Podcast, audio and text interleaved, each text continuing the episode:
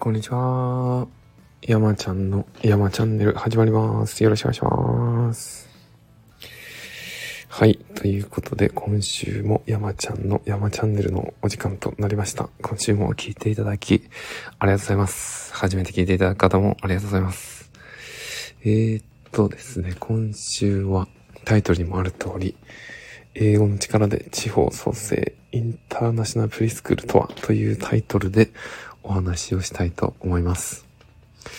えっと、先週の山ちゃんの山チャンネルでも同じようなテーマで英語の力で地方操作できるのかっていうようなテーマでお話をさせていただきました。それでですね、その放送の後に私初めてコメントをいただきまして、えっと、するぎさんっていう方からですね、コメントをいただきました。するぎさん、ありがとうございます。初コメントでした。えー、ありがとうございます。それで、えーっと、そのコメントにもですね、その英語の力で地方創生できるよっていう強い、あの、言葉を、心強いお言葉をいただいてですね、すごい自分としても嬉しくなりまして、それでちょっとまあ、調子に乗って、この英語の力で地方創生の話を掘り下げて、今週も話をさせていただきたいなというふうに思っているところでございます。で、えーっと、このインターナショナルプリスクールっていうのはあんまり、なんかなんとなく聞いたことはあるようなないようなっていう方もいらっしゃるかもしれないんですけど、いなんかちょっと自分なりに、この、調べたのを共有させていただくと、まず、インターナショナルスクールと、インターナショナルプリスクールと、あと、普通の保育園と幼稚園とかいろいろあると思うんですけど、まずインターナショナルスクールかどうかっていうのは簡単ですよね。その英語、外国人の先生とかがいて、英語をメインでやってるかどうかっていうようなところ、なんか厳密な定義とかはあの決められてないみたいなんですけど、こう、みんなが使う言葉の中でこう、なんとなくこういう時に使われてってますみたいなようなところのようですね。調べたところ、厳密な定義はないんですが、インターナショナルかどうかっていうのはその外国人の先生がいて、英語がメインでやってるかどうかっていうようなところで、プリスクールっていうのは、その小学校に上がる前の未就学児のお子さんが対象なのがプリスクールで、インターナショナルスクールっていうのは小学校から上っていう風に分けられて言葉使われているようです。で、えー、となので、インターナショナルプリスクールっていうのは英語がメインとなっている小学生に上がる前のお子さんたちが対象の保育の場っていうところとなってておりまして、それを、えー、と、私の地元山古市で始めたら、あの、すごい魅力的なものになるんじゃないかっていうようなのが、このお話でございます。で、えーっと、なんで世の中のインターナショナルプリスクールってどんな風にやってんだろうなっていうところを、まずは私調べてみました。で、インターナショナルプリスクールって結構、うんと、関東圏とか、うん、京都、大阪とか、まあ大都市圏内、あと名古屋とか大都市圏内にも多くあるみたいなんですけど、で、分類としては認可外保育園っていうところが多いようですね。で、なんかよく聞く認可保育園とか認可外保育園とか、私まだ子供いないので、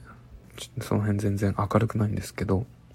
調べたところですね、認可保育園と認可外保育園って、いろいろと、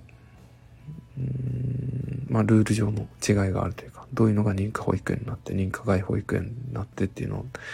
明確にあるんですけど、世の中のインターナショナルプリスクールっていうのはもうほぼほぼ9割以上認可外保育園の分類のようですね。で、なんでなんだろうなって思っていろいろ調べたところ、この認可保育園と認可外保育園って、その施設の基準とか、広さの基準とか、あと保育士さんの数とか、いろいろ細かく決められてる中で、広さとかあんまり変わらないというか一緒なんですよね。一人当たりのこのぐらいの面積が必要ですとかっていう施設の広さとかは1.65平方メートル1人当たり以上みたいな、なんかその辺のルールとかは一緒で、あとは保育をする先生の数とかも全く一緒だったりするんですよね。で、ちなみに日本だと3歳以上のお子さんは20人のお子さんに対して保育する人が1人とか、4歳以上になってくると30人に対して1人とかっていう結構大変な気がしますけど30人に1人って。まあでも最低限それを満たさなきゃいけないっていうのが国で決められててそれは認可保育園も認可外保育園も一緒ですね。でえっと大きな違いだなと思ったのは認可保育園は保育をする人保育従事者がなんで要は子供の面倒を見てくださる方ですよね。その方が全員保育士でなければならないっていうルールになってるみたいですね。で、お子さんの人数、受け入れ人数次第によってはその保育士のうち、うん、例えば保保健師さんとか看護師さんとかっていうのも保育士としてカウントしていいよとかそういう細かいルールはあるんですけど、基本的に全員保育士っていうのがルールの認可保育園のルールで、認可外保育園は、保育従事者、保育をする先生のうち3分の1以上が保育士または看護師っていうことなんで、3分の2は保育士の資格を持ってなくてもいいっていうルールになっているようですね。これが国で定められているルールとして、あの、調べると出てきます。なのでですね、インターナショナルプリスクールって、大体一クラスに、ま、英語の先生、外国人の先生が一人だけとか、ま、もしくは日本語もできる先生と外国人のネイティブの先生と二人一組で一クラスを担当するとか、そういうことが多いみたいなんですけど、そのうちの外国人の先生は、ま、英語のネイティブで保育士の資格を持ってないケースもあるということだんですよね。その、というかその外国人の保育士の方が全員保育士の資格を取ってなければ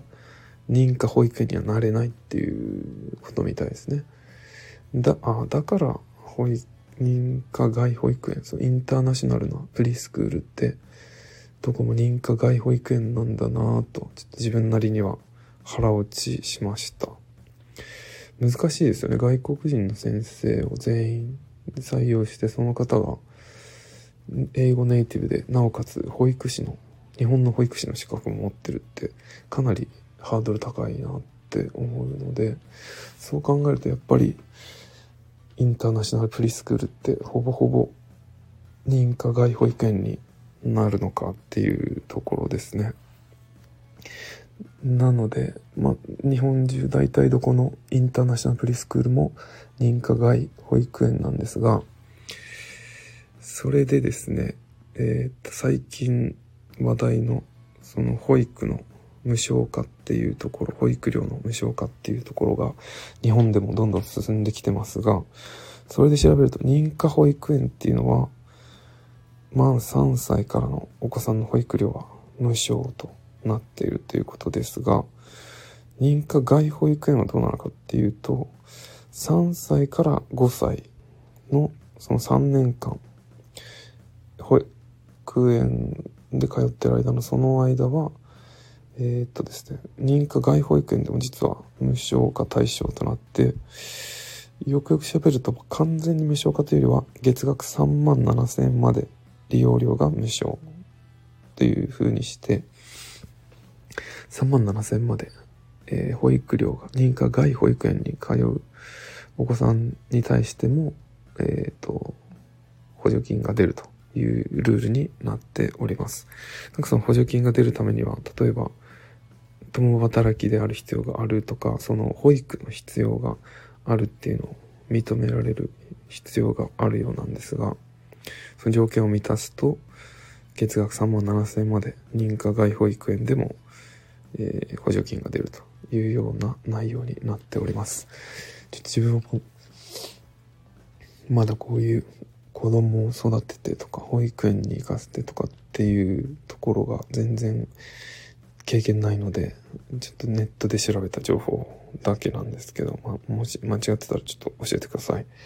なんかそんなルールになっているとのことでした。なので、えー、っと、そ、今のところ自分のここから考えられることとしては、もし山越でインターナショナルプリスクールをやるぞってなったら、まあ、認可外保育園になる可能性が高いですよね。外国人の先生に来ていただいて、で、日本人の先生と二人一組で、えっ、と、クラスを担当すると。で、3歳以上、3歳から5歳が3万7000出るっていうことなので、まずはそのあたりの年齢のお子さんに対してやるっていうのが、料金的にもそうですし、あんまりちっちゃいお子さんっていうよりはある程度大きくなってるお子さんの方が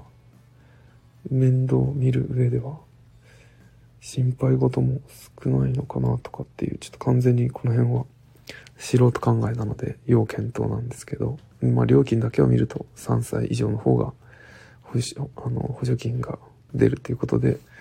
お財布に優しくできそうかなっていうのが一つありますね。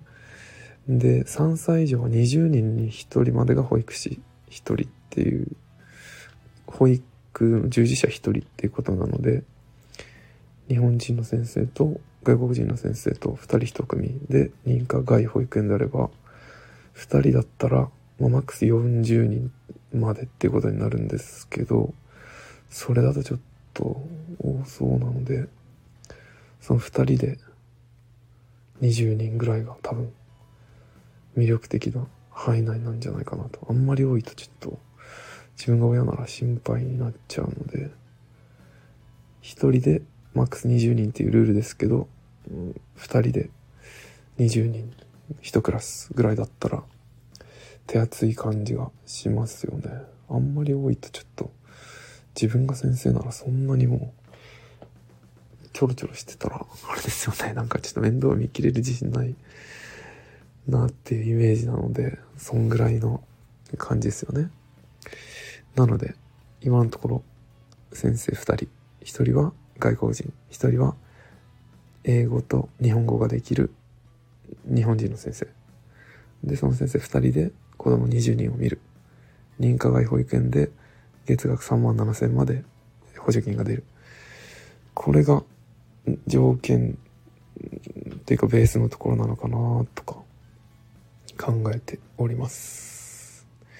でやっぱり料金的なのを調べるとですね都内は10万円、まあ、安くて8万円台から多いのは10万から15万円の間ぐらいが月額のインターナショナルフリースクール料金となっているようですね。10万円から15万円ってちょっと高くないですかね？と思うんですけどまあでもうーんそれは僕が決めることじゃないんですけどね。そのでも10万円から15万円かかるけれども、まあでも3万7千円補助金が出て、で、英語の環境で、えっ、ー、と、子供を保育できるっていうところがすごい魅力になってその値段設定になってるっていうことなんですよね。なのでやっぱりそれでも人気で入れなかったりとかっていう状況なので、まあ、関東圏内でそういうところに通わせるってなったら、まあ、そのぐらいのお金がかかってくるっていうことなんですよね。いや、すごいですね。でも、それで、まあ、3年間とか通ったらやっぱり英語も上手になったりとか、まあ、あとは、異文化に対してのこう知識とか体験とか経験とかがあの豊かになっていくっていうところはなかなか普通に過ごしてる分には得難い経験だったりもしますよね。なので、そんな料金設定になってても通わせたいっていうお子さんがいらっしゃる、ん？親御さんがいらっしゃるっていうのが、まあ、現状のようでございます。